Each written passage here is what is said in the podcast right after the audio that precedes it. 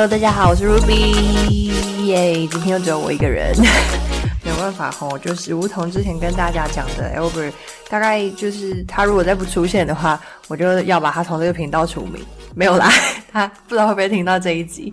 呃，但因为过年前嘛，这集是过年前应该录的最后一集，所以呃，Albert 他就非常忙碌。毕竟在婚纱产业，大家常常会希望可以在年前把一些事情处理完，做做个结束，就是让过年之后如果有要。办婚婚宴啊，或者是仪式啊，可以顺利的完成。所以今天也很特别呢，就是邀请到了一个刚好来我家玩的朋友。本来他是没有想到会有这一 part 的啦，但就昨天晚上因为发生了这个 Albert 没办法录音的状态，我就马上敲他问他说：“诶，你明天来要不要跟我一一起录一集 podcast？” 那刚刚好呢，嗯、他也。说就是我我问了他一个主题，他也说诶，没有人跟他讨论过。那我们今天刚刚好也可以借由这个机会来聊聊，我觉得是蛮特别的呃内容。那我们先欢迎到我的学姐 Amanda。是的，大家好，我就是今天临危受命来救火的 Amanda。好嘞。OK，那刚刚有说要跟大家聊聊一个主题是什么呢？其实就是我最近常常在被人家问到的议题，关于你的二零二三年的回顾。那常常会被大家问说，如果有三件事情是你在二零二三年可能影响你很深刻的，不管是人事物也好，那 Amanda 有没有什么对你来说，你的二零二三，呃，影响你的人生也好？或者是影响你接下来的规划也好，或是改变你的心态面的事情也好，可不可以跟大家分享一下？哇塞，这真的是一个还蛮困难的问题，因为就如同 Ruby 刚刚所说的，真的完全没有人跟我聊过诶，我就还没有想过二零二三，诶，我到底二零二三有哪些重大的事情发生？然后我差点都要忘记，有一件真的是我在二零二三年初一件非常非常重大的事情，就是是进入到医院的那种事情，住住院的那一种。没错，是真的有到住院的。我们刚刚在开开机之前，我就问他说：“嗯、你有没有需要纸跟笔？然后或者是说，你要不要先把你的行事历打开？”因为他就跟我讲说：“哈，二零二三。”就是一样啊，上班、下班、回家啊，也没有做什么特别的事啊。对啊，我说你有确定吗？马上打开说哈，原来这件事情我在二零二三做的耶，来来分享一下是什么？对，没错，那大家也不用担心，想说天哪，住院不会是出车祸还是发生什么事情吧？不是，是自愿的。没错，就是去动了一个正颚手术，这真的是一个很大的手术。对，没错，而且现在可能正在收听的朋友，也许也对听到正颚手术这个词应该也比较熟悉，因为好像也蛮多艺人朋友有去做那个手术，像是香蕉，嗯，对，关韶文，对，关韶文，而且关韶文他刚好去动这个手术的时机点，就是在。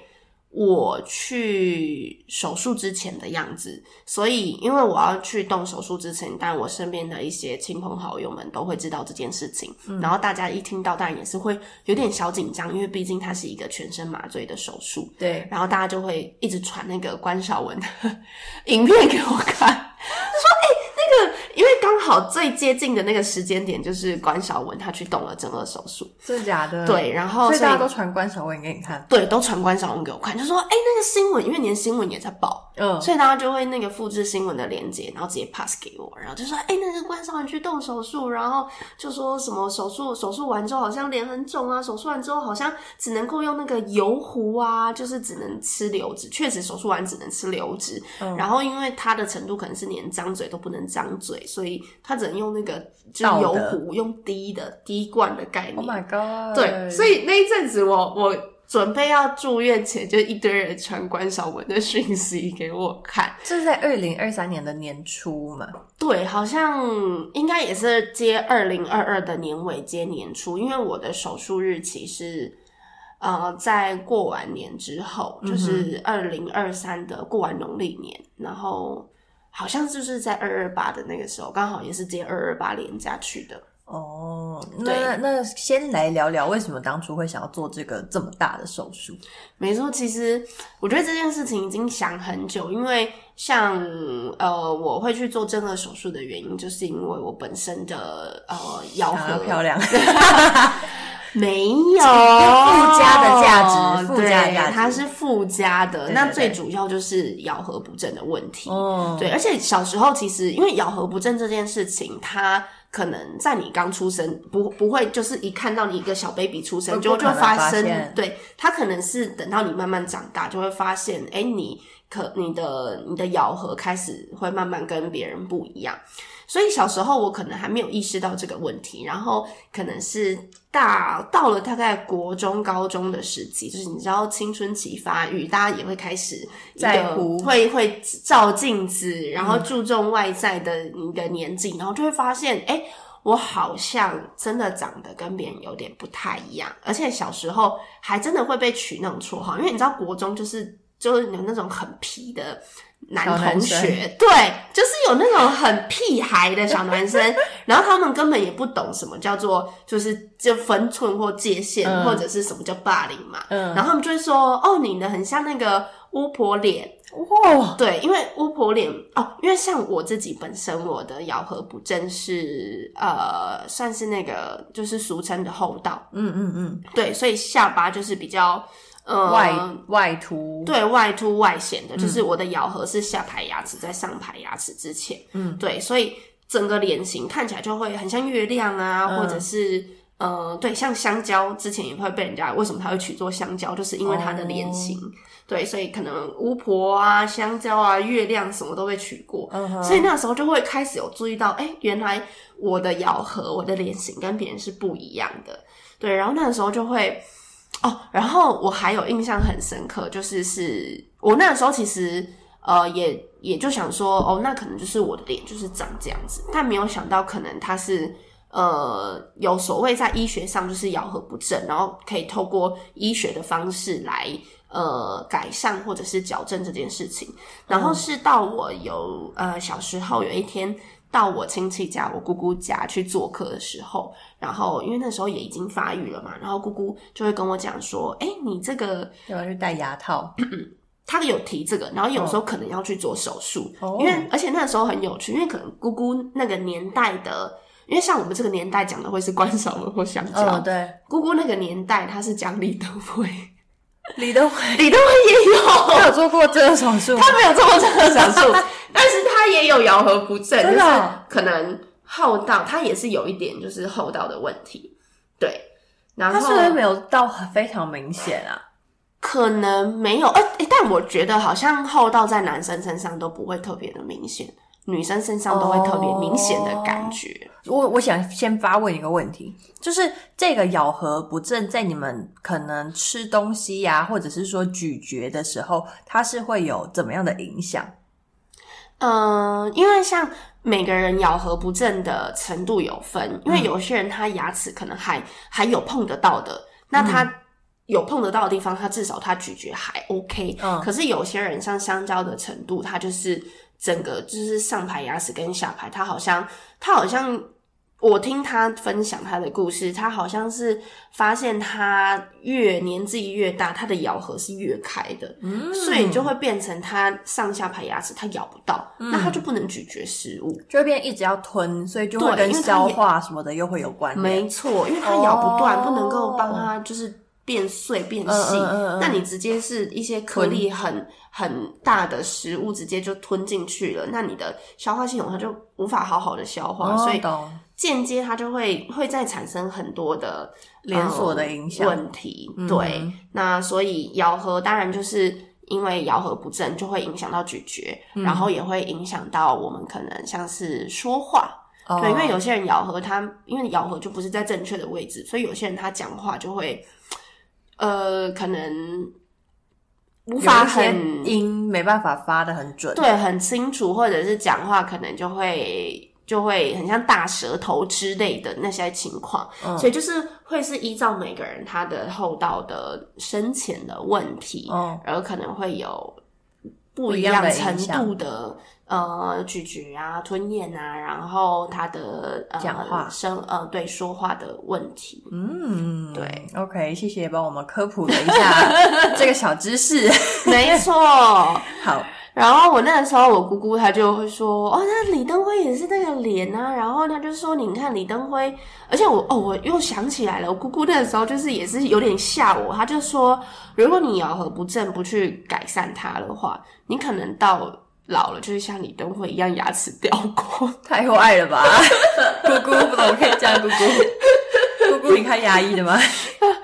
但我后来我觉得，我我我不确定。虽然说医生都说他们不会说会有直接的关联性，对，但我我觉得多多少少可能间接都会有一些影响。嗯，因为像我自己，我就会觉得我可能咬合不正的关系，所以我觉得我牙齿牙口真的也没有特别好。牙所谓牙口不好的意思是指，呃，吃吃的问题还是什么？呃，牙齿的健康度哦，健康哦。对，因为我咬合本来就不正，所以牙齿就也长得就也容易比较不是那么整齐。嗯哼，对，然后所以我就发现我很容易蛀牙。哦，对，然后因为像以同年龄来讲，我就会跟我身边的朋友讲说，哎，我又蛀牙了，然后或者是对，而且是我发现我近几年。很频繁发生的就是要抽神经，就是所谓根管治疗。哈，对，然后所以一般我身边的朋友听到就觉得太夸张了，而且不是一颗两颗哦，我现在好像在我的牙口已经累积了四颗，太多了吧？对，所以我觉得好像就又听又想起我姑姑讲的那个话，就会觉得好像也有一点关联性，有一点道理。对，对，有一点就会觉得好像我的牙口就确实没有。比较就是他的健康状态确实就是没有那么的好，嗯，对，所以呃，然后我还我有印象我，我因为我就是会固定去洗牙，然后补蛀牙的牙牙科诊所嘛，然后我那个牙科诊所医生也知道说，哎，我有要去做这个手术，然后也要去戴矫正器，他也就是他也还蛮乐见这件事情，因为他就觉得说，可能把牙齿矫正好。然后咬合就是手术把它弄到一些正确的位置之后，可能在清洁牙齿上面，也许就会比以前更好。因为以前牙齿就是 长得不整齐嘛，比较凌乱，oh. 所以他也觉得就是会可能有一些死角，我就很不容易清洁，就会很容易可能滋生细菌啊，就会蛀牙啊，或者是有一些就是真的是很难注意到的地方，可能就会更深层的就会影响到抽神经。嗯，对，所以。这就是我觉得，哎、欸，突然好像姑姑讲的也有一点道理，所以当时姑姑就有在讲说，哎、欸，你这样子，你这样咬合不正，你就要小心以后可能牙齿掉光。Oh. 对，所以当时姑姑就有提到说有戴矫正嘛，然后或者是手术这件事情，我才知道说，哦，有正颚手术。那是在你几岁的时候？好像也是在学生时期，不是大学，还没大学，可能国高中，国高中的时期，uh huh. 对。然后国高中的时期就就是自己就上网去搜寻正顎手术这件事情，一看就发现好贵，真的很贵。因为在以前那个，因为我现在已经出社会了，对，所以就是相比那已经是可能十几年前的事情。嗯，在那年代，真的大家不太不太认识正顎手术，然后可能一听到就会觉得。又贵又有风险，而且又是全身麻醉的，很紧张。对，就会就会觉得你以前那个年代哦，我那个时候十几年前，我搜寻大概二十几万，嗯，对，做这个手术，然后做这个手术，毕竟也可能，我觉得成熟度没有像现在已经十几年过后，然后医疗又那么发达，器材又这么的先进，对，所以当时就是可能还是会有一些。可能多多少少没有那么成功的案例，案例那就更吓人。对，呃、所以当时有想说尝试着跟自己的爸爸妈妈提一下，说，哎，那个姑姑有提到说我的状态好像是可以去医院看看是不是要手术这样。爸妈一听到就直接觉得干嘛要手术？你没事就是干嘛做手术？因为那一辈的人也是会觉得。你没你身体健康干嘛要手术？就没有就没有没有特别影响到你的生活，为什么要做手术？对，就没有威胁到你的生命危险的情况下，嗯、为什么要去手术？他们就会觉得，仅仅只要做手术就是一件十分危险的事情，所以这个念头就是在那当时就是直接打消了。那后来你怎么又会觉得说，哎对，好，那我决定了，我要去，嗯，就是决定做这个手术。没错，因为这件事情就是你多多少少偶尔还是会网络上 Google 嘛，然后看大家一些呃有去做正顎手术的故事分享。对，然后但当时因为还是在学生时期，包含在大学时期，有去 Google 那些资讯，嗯、而且它年年就是越来越贵，就是从二十几万然后涨到三十几万，它明明哦，然后甚至是有四十几万的都有。跟我们现在的物价一样，只会一直对，只会一直涨价。好的，对。然后那个时候就是大学时期，你又没有赚钱，所以你那时候越看就只会觉得哦，关掉好了，我也没钱。嗯。然后直到直到。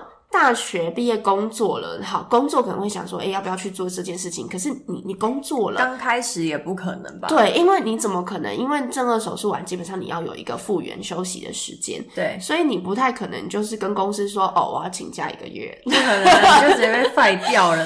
对啊，所以就你你也不会再去想这件事情，因为一来你没有钱，二来就是你也觉得我没有那个时间，对，我没有时间，对，然后直到了。前年前阵子疫情来临的时候，疫情来临，然后当时不是各行各业就是水深火热，然后可能甚至就是鼓励放无薪假啊，对，但这个时候我其实都还没有意识到这个，诶，有机会了。对，是有一天我跟一个朋友在吃饭，然后我朋友就呃，就是疫情比较趋缓的时候，我们约了见面吃饭，然后我朋友就说：“，你看我戴牙套了。”我就说，哎、欸，对，你这么想要去戴牙套，然后就跟他聊，他就说，因为现在疫情啊，疫情要做什么？戴口罩。戴口罩，对，哦、所以戴了牙套，就是也没有人知道你戴牙套，因为一般大家也都会觉得戴牙套。聪明耶。对，因为很多人戴牙套就比较不喜欢笑。对啊。对，就会觉得戴牙套没不想被大家看到。对，然后他就说，哎、欸，那疫情来了，现在戴口罩正是戴牙套的好时期。然后就觉得，哎、欸，好像有道理耶。嗯、然后加上。公司又会开始鼓励你，就是尽量想放假就尽量放假啊，所以好像你的时间余裕又多了，对。然后那时候我就想说，诶，那好像。可以，就是去试试看这件事情，而且也比较有钱了。对，也也就存了几年的钱，然后就想说，嗯，好，那就可以开始好好认真做功课。嗯，然后就是把网络上推荐的一些就是正颌手术方面的医师，然后就开始去做咨询。咨询。对，所以我记得我是二零二零年想心里开始萌生，真的要去做这件事情，然后在二零二一的时候，我真的开始去执行，就是真的开始去。咨询医师，嗯，然后一路到，因为后来咨询完我，而且我还很天真的想说，我应该要咨询完，然后医生就说，嗯，好，明天动手术这样。我想说就可以很快，容易吗？对，我想说可以很快速的，就是完成这件事情。结果没有，医生就说，好，我们也是要交给 X 光评估一下，嗯、然后评估完就说，嗯，你目前的状态。要先戴个矫正器，嗯，不要戴个牙套，然后大概要戴个也许一年的时间才能手术。我当时就傻眼，就我想说一年，一年之后我都不确定，一年之后我的就疫对公司会怎么样，疫情会变得怎么样？那我一年之后我还可以那么好请假吗？嗯，对，然后就也是。有一点头都洗下去，对，头都已经洗下去了，那就就就还是就是就就是走一步算一步好了啦，对，然后所以就就开开启了我的这个正颌手术的之旅，对之旅这这趟的计划。所以从二零二零开始呃找资料，然后二一年开始咨询，然后二一年开始戴牙套，到二二年终于这个牙套戴了一年，医生说好了，你可以上手术台了。就是过了一年的时间，然后到二三二三二零二三年，就是去年年初，才真正的上手术台，然后把你的正颚，就是真的做了正颚的这件事情。那现在又开始继续戴牙套，对，要戴多久？本来我的医生很乐观，手术很成功，咬合非常的棒，就是咬合，就是后来手术医生把咬合对的很很精准，perfect，对，所以他就觉得哇，很棒很棒，那应该你的牙套可能半年内有机会。Oh, 结果结果不知道是不是我可能牙口真的没那么好，医生啊，就是又发现了一些状况，就是。可能没有办法迅速拉的这么快，嗯、所以他就说可能也许要在一年一年的时间。对，所以我从二零二三年年初手术完到现在已经二零二四，我牙套还戴着。本来你应该二零二四、二零二三年底就要拆掉了。对，有机会。然后现在医生有说什么时候拆吗？再接下来有觉得最近比较进步啊，或是呃没有？我觉得我我我现在内心期待二零二四年底能拆，就真的。万太感恩了，对，因为这又提到了，我真的觉得，你知道为什么？因为像刚刚你听到二零二零啊、二零二一、二零二二、二零二三，这接近三年多的时间呢，超级长的。对啊，对，然后就是因为我本来又想说，好要戴一年的牙套，好那就戴吧，结果还没有那么顺利可以戴，哎，对。因为就是医生他就会说，你一定要把你现有的蛀牙，因为他不让你拍 X 光，oh. 对，把蛀牙全部都去处理好。我就想说，好，蛀牙处理好这小事，这也是呃 make sense，对，嗯，然后好，结果怎样？蛀牙处理不好，对，因为你要那个叫什么抽神经。对，就是我本来想说，就是补个蛀牙而已嘛。嗯、然后蛀补蛀牙的医生也说，就是嗯好，就是小蛀牙而已。就我想说，哦、嗯好，小蛀牙。就补完之后，过了大概一周，我就觉得为什么牙齿还是会有点敏感，越来越敏感，越来越痛的感觉。它这样演变完，就是那一颗牙齿整个就是那个根尖发炎，然后要到抽神经的地步。然后当时我就超 shock，对。然后而且因为因为因为。毕竟人都是就是不想要就是走到真的抽神经，所以我就是还想就是硬盯想这颗牙齿有没有救活的机会，嗯、然后就甚至还到牙根尖囊肿，就是长了一个大脓包在你的就是牙齿上面，对，然后反正就是就是中间拖了很多，就是一直在来回处理诶蛀牙，然后又发炎又抽神经什么 blah blah blah，所以我其实好像又间隔了半年多以上。我才终于我的就是矫正医生说，嗯，可以戴牙套了。对，uh huh. 所以真的历经了很漫长的时间。哪然后像我刚刚提到，对，我刚刚提到说，我应该期待说，可能本来我医生是乐观的讲说，也许我在二零二四的可能年六月，OK，前半年，在前半年有机会拿掉。然后我就是在对，就是在去年底的时候，我觉得牙齿怪怪的。然后医生说好，照个 X 光检查一下。哎，你跟尖发炎呢？你是靠抽神经？What the hell？什么？对，所以抽神经那段时间，就是医生又不会继续帮你拉，因为他就避免拉，对啊，不要发炎啊，不要刺激，对，不要再刺激他。所以我间隔了就大概两三个月，是就停滞继续拉矫正器。所以我就是矫正器到底要再戴戴多久，就是一个取决于你的牙齿什么时候乖乖。对。哦、所以我现在内心真的就是觉得算了啦，就是让他，能他能够在二零二四好好的拆下来，我就真的心怀感激，上感恩老天爷了。嗯，没错。天哪，都要一波三折哎！我 刚刚是听到从咨询一直到手术到就是终于结束手术到可以戴牙套，就是这一段过程已经很心累了，没有想到中间还有这么多波折的细节。对啊。那那那我还蛮想知道另外一件事情，就是，嗯、呃，在在手术的那个过程当中，有没有什么是跟你想的不一样的东西？手术的过程有没有跟我想的不一样的吗？嗯、你说。在我躺在手术台的时候吗？就有全身麻醉嘛，因为你一定会有心理建设，说你要全身麻醉，对，然后要躺上去，然后再来下来之后要呃可能休养多久，然后可能只能吃什么流质食物啊之类的。嗯嗯嗯，就有跟你想的不一样的事事情吗？嗯，我觉得差距都没有到太大。嗯，因为我真的是做足功课的那一种。哦，我做超级多的功课，然后我觉得就是我我现在应该算正二手术达人，自己这样子讲，我真的各种可以收集的资讯都收集的超级的完整，而且甚至是我会做成那种 Word 档 PowerPoint 的资料。哎，以后如果大家有需要，可以找你拿资料的那一种。对，我开始卖懒人包。没错，然后甚至是因为我我我连去跟医生咨询的时候，我带着你的带着我的，我是先带着 Word 档，因为我就我的 Word 档，我就把它做成 Q A 的那种，我就把我的 Q 写出来，然后就等着 A 要让那个医生回答。我。医生压力好大哦，而且我我不是一页的哦，我是两三页这样，然后很好笑哦，那个时候带去，然后我们就是就因为。而而且有时候啊，我发现就是因为不同的医生有不同的那种呃个性，哦，而且我我自己发现，我觉得我这样子。因为我不确定是不是医生，因为医生都是三类组出来的，所以逻辑很强。然后我觉得他们很喜欢挑劣势，所以你这样列去，他们就会有一种打关的感觉，呃，过关。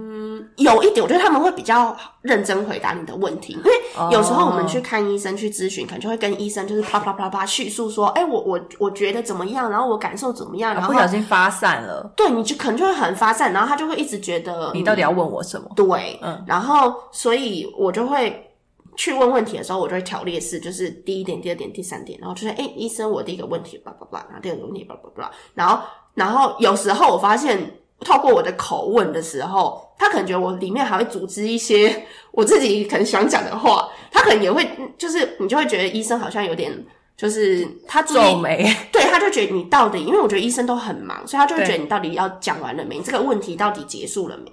所以我就我就会直接把他就是把。Word 档给他看，对，然后就直接给他看，然后他就可以就一题一题回答，对，他就可以一秒钟，他就很清楚知道你要问什么问题，然后他就会针对你那个问题，他就会，我发现就他就会比较耐心的回答。各位啊，你有发现吗？如果之后你要去咨询医生的时候要怎么做了，好不好？真的，我们以下告诉大家，先把你的问题条列出来，并且不要用讲的，用写的给他看，好不好？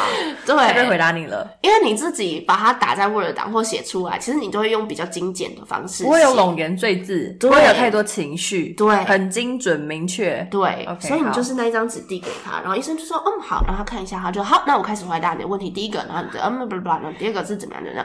他真的就会，我觉得就会比较有耐心的回答。和拿捏医师这里了，各位如果有想要教医师的另一半，也可以试试看这个方法。对，然后这个是我矫正医生，他就是一题一题回答我。然后因为有分矫正医生跟手术医生，然后我的手术医生更 nice 哎、欸，他就笔拿出来，然后帮我写答案写上去。你真的可以做小本本了，真的。嗯、对，所以我就是真的超级认真做功课，然后医生都会说哇，你这个带 Word 档来，带 PowerPoint 来，第一次遇到 PowerPoint 是要做手术前的照片，对不对？呃，对，就是有很多细节要在讨论，所以 PowerPoint 是等到在手术前的时候带去再跟医生讨论。对，嗯、然后，然后，嗯、呃，对，所以我觉得医生真的就是。他们都觉得哇，我怎么可以这么的认真到就是 Word 档、PowerPoint 档都带去跟他们讨论，所以他也不敢帮你乱弄，他就会觉得说这这个呃病人都这么认真了，那真的，那我一定要帮他做一个他最满意的样子。对，没错，就是要符合患者他期待想要自己变成，因为我当时内心真的，因为有时候医生就会跟你讨论说，哎，那那因为毕竟有时候我们。呃，做正颚手术，它还是会有呃脸，就是它脸型，对，脸型还是会有移动到，不过它不会。不会说你就是直接脱胎换骨，不可能，因为它动的是上下颚，对，所以你变的脸型只会变你下，下半脸，呃，对，就是鼻子以下的脸型。嗯，因为比如说像我是后道，那基本上就是他会的术式就是把上颚拉出来，下颚推进去，去，对，所以这样子的情况下，你脸型一定会有改变。对，然后可能医生就会可能跟你讨论一下，就是说，诶，脸型的改变可能是什么样的程度？然后因为毕竟。你知道，就是即使术前做的那些模拟图，说有可能会变成什么样子，那些都是假的，因为毕竟那些模拟图真的跟实际做出来还是会差很多。很多网友也都是这么说的，就是模拟，就是模拟嘛。对，它真的只是模拟，就是不能够完全百分之百信任它会变成那个样子。对，而且模拟图你会觉得很恐怖，啊是哦，对，你就觉得嗯，因为模拟图你还是会觉得很难想象到底是什么样子。对，然后。那个时候就会要跟医生讨论，然后那个时候我觉得内心真的就只会觉得说，就很简单，就是让我像个正常人的脸就好。哦，对，让我像个正常人的咬合，正常人的脸，因为我就会觉得，因为我就会有一种觉得，哎，我小时候就是好像就是跟别人是不正常的脸型，不正常的咬合，哦，所以就会期待我有一个呃正常人的咬合，正常人的呃牙齿，正常人的脸型，对。但我必须说，诶就是我们我们嗯，其他旁边的人在看的时候，并不会觉得说什么样叫做正常，什么样叫做不正常。就是毕竟自己是对自己最严格的那个人嘛。确实是，嗯，对。但没错，因为呃，虽然说我，嗯，对，我对我自己来讲，我其实不会因为到这样，然后就是对自己到自卑的那种程度的人。嗯、可是毕竟。女生都还是你知道，希望更好嘛？对，好更好的，对。然后，而且女生又相比男生来讲，一定是比较呃爱漂亮的，比较容易爱漂亮。对，所以那个时候就多多少少还是内心真的会很渴望自己可以有一个呃，可能对你们来说觉得好看的样子，对，好看.对，可能。可能对一般人来讲，就说哦，你可能是想要追求更好看。但是对于我们这种咬合不正的人来讲，我们其实就是希望像个正常人一样。嗯、对，所以有时候因为我真的很认真在网络上做功课，然后就会有很多就是一样像我们这种厚道，因为有些人是呃上颚前凸，有些人就是下颚前凸，就是不一样的情况。嗯、但其实它都是咬合不正的问题。嗯、然后其实大家都会有很多的共鸣，就是。我们可能有提出说，我们有这样子的渴望的时候，身边的人都会觉得说：“不会啊，你还是很好啊，怎么会？你还是一样的，呃，很很很好看，你你不会不正常，很 OK，你干嘛要这样子？”可是因为对于我们听的人来讲，就是通常会说这种话的人，你们就是正常人。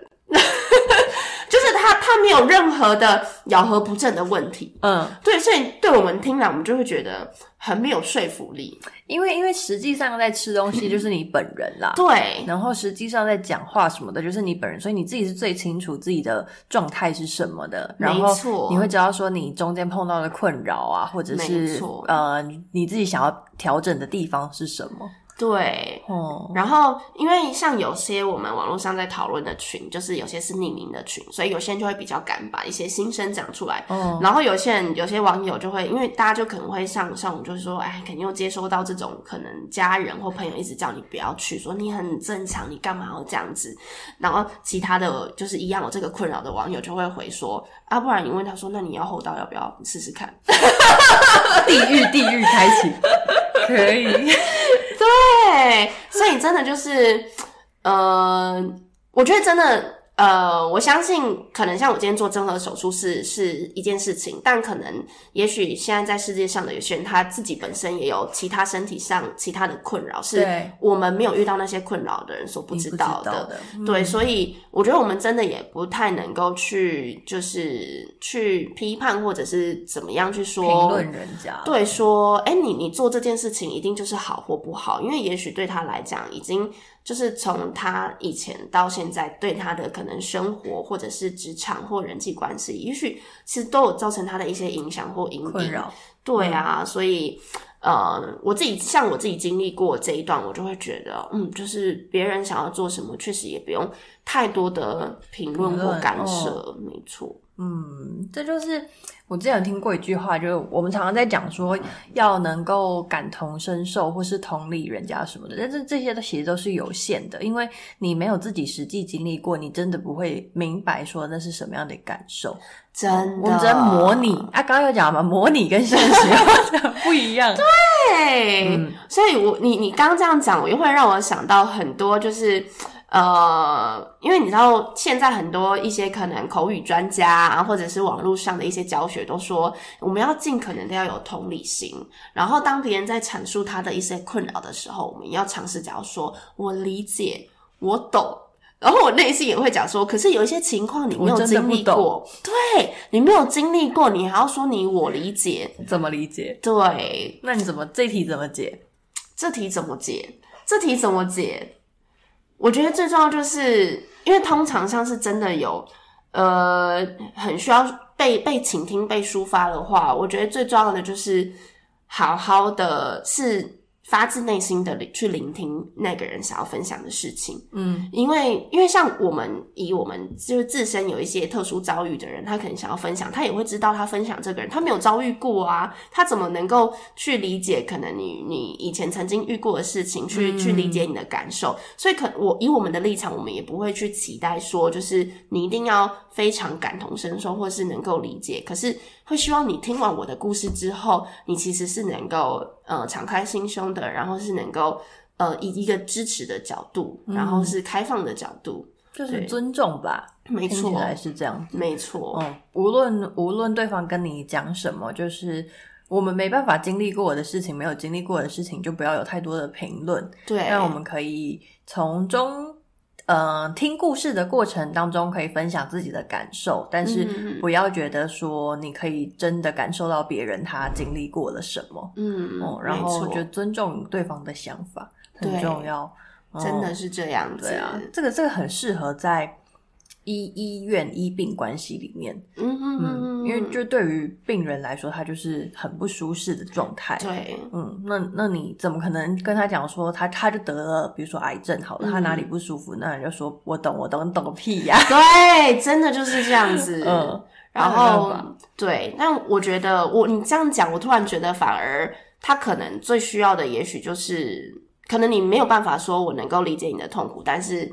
呃，无论你怎么样，我可我一定会在你旁边支持你。那你有什么需要，嗯、你就是马上告诉我。你可以告诉我，我可以怎么帮助你？对，我觉得这反而会是更有效的。嗯，对啊。像像现在其实呃这几年来，很多那个心理的疾病，其实越来越多人敢讲出来。嗯嗯。然后这个其实也是一样的概念，他们可能也不需要你。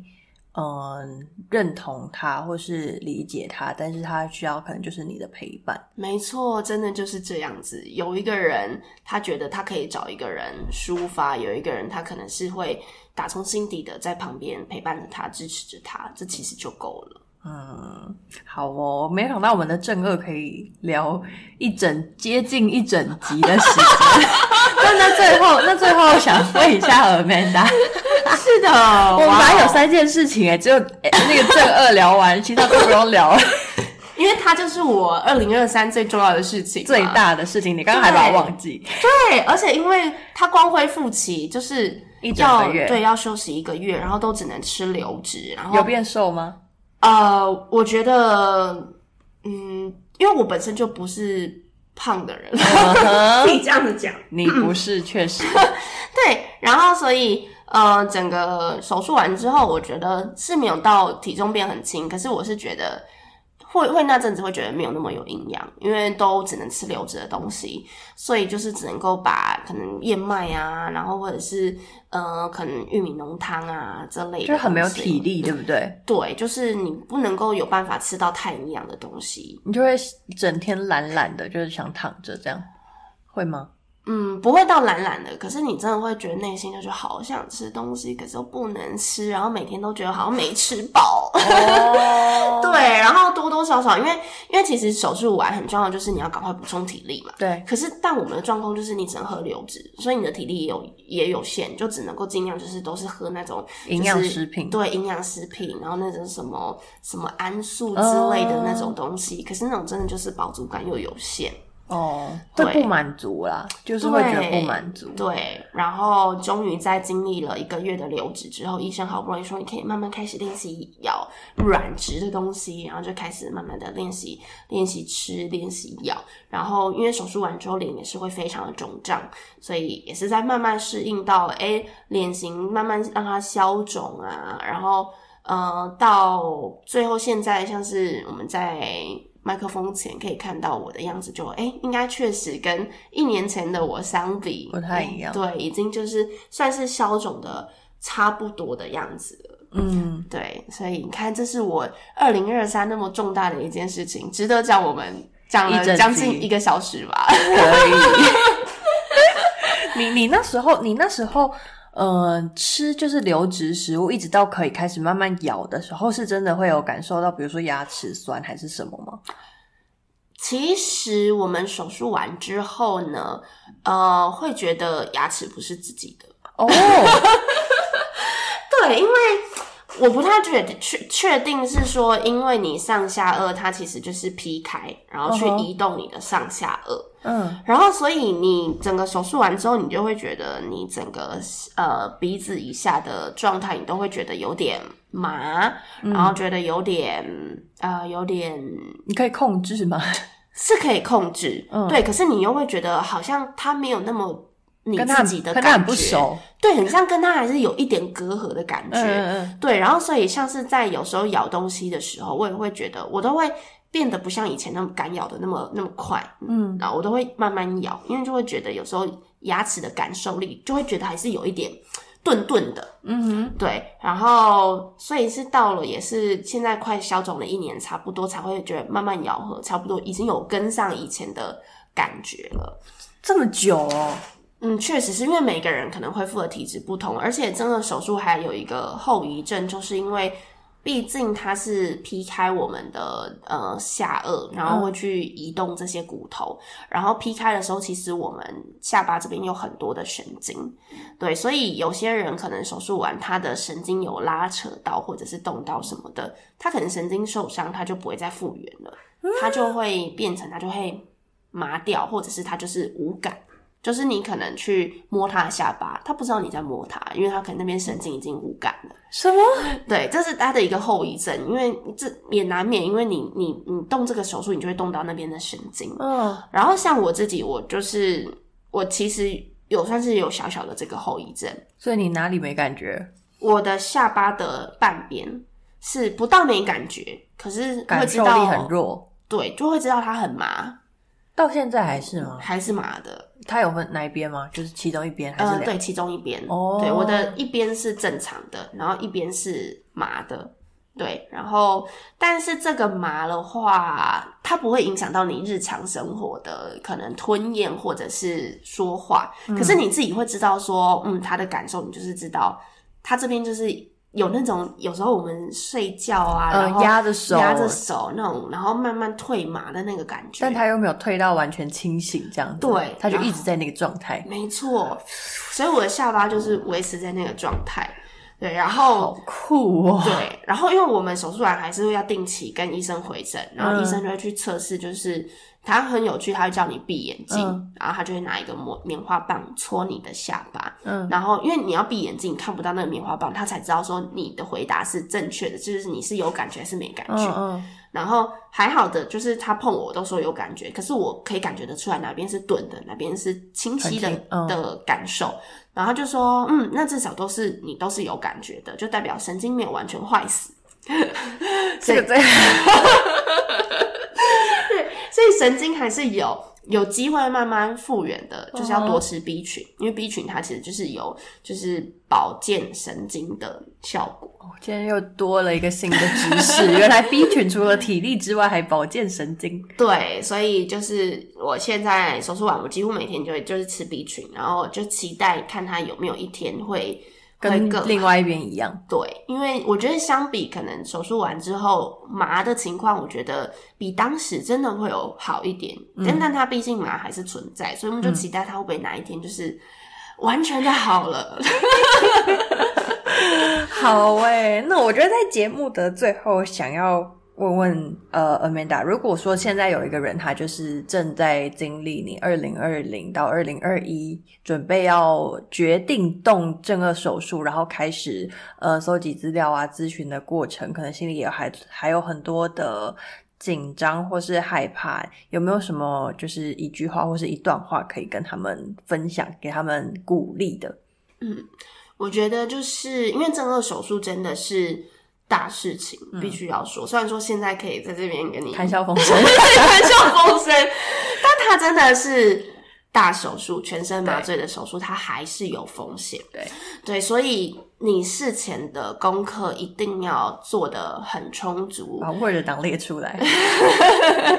对，尽可能的你要知道你自己做这件事情，因为很有很多人可能会保持着哦，我就是就是有些人真的会很单纯的就就是会觉得我就是想要变漂亮，嗯哼，然后他没有去想到他可能后面衍生的。